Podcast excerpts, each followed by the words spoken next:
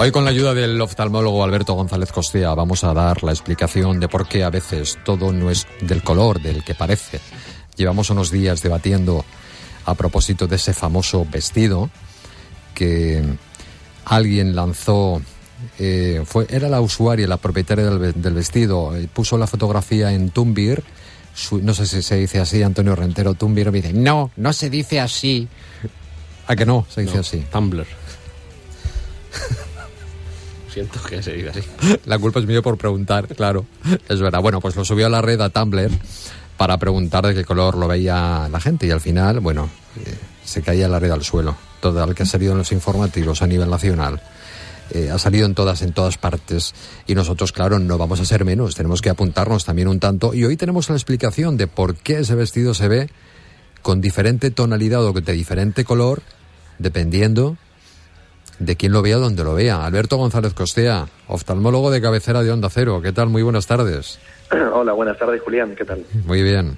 Fíjate que te he escuchado esta mañana en el programa de Cárdenas, dándole a Cárdenas la la explicación si es que la hubiera. Y digo, pero es que nosotros vamos a ser menos. Pues no, y siendo de Murcia, pues más todavía. O sea, obligado a entrar al programa. Te lo agradezco, Alberto. A vosotros siempre por invitarme y que esta mañana me haya llamado Javier, pues siempre para mí es una alegría intentar ayudar para tantos oyentes que, que se plantean el por qué ocurre esto, ¿no? Vamos a despejar esa incógnita, porque tenemos tres minutos apenas. Como oftalmólogo, ¿qué es? ¿Cuál es la explicación, si es que lo hubiera, de por qué unos vemos un color y otros eh, vemos otro color distinto? Pues sinceramente es muy difícil explicarlo, Julián. Eh, eh, por más que he intentado leer, hacer investigaciones técnicas sobre este caso, es complicado. Si nos fijamos, todo el mundo cuando ve el vestido en la web donde se vende, tanto en Amazon como en la página del fabricante, hmm. todo el mundo lo ve eh, azul y negro. Y hay otras personas, en el caso en el que yo me incluyo, más del 70%, que en la foto en, cuestión la vemos blanco y dorado. la única fórmula que puede explicar esto es que eh, hay una tendencia eh, del ojo a interpretar según la luz ambiente, porque la luz ambiente es para todos, ah. según el contraste del azul, que es igual para todos. estamos hablando de las mismas condiciones de luz e iluminación, que tú le mires en el estudio, que le mire yo, un técnico, y que en esas mismas condiciones de luz uno lo vea un color y otro de otro. Pues tal vez los conos, eh, que son los fotorreceptores de la retina encargados del color, en unas personas tienden a potenciar los azules, con lo cual se vería azul y negro, y en otra, por las circunstancias de iluminación o de entorno, tendemos a disminuir el azul y lo veríamos blanco y dorado.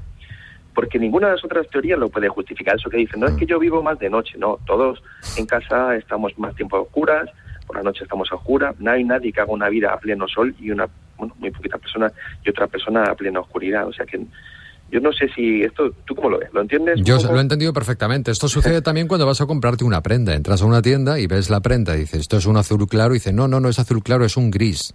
Lo que pasa es que aquí con esta luz y efectivamente sales a la calle y lo ves de otro modo. Sí, pero todo el mundo lo ve igual, Julián, por lo menos las que no tienen un deterioro o un Sí, eso sí, eso sí, sí, todo el mundo lo ve este igual, es cierto.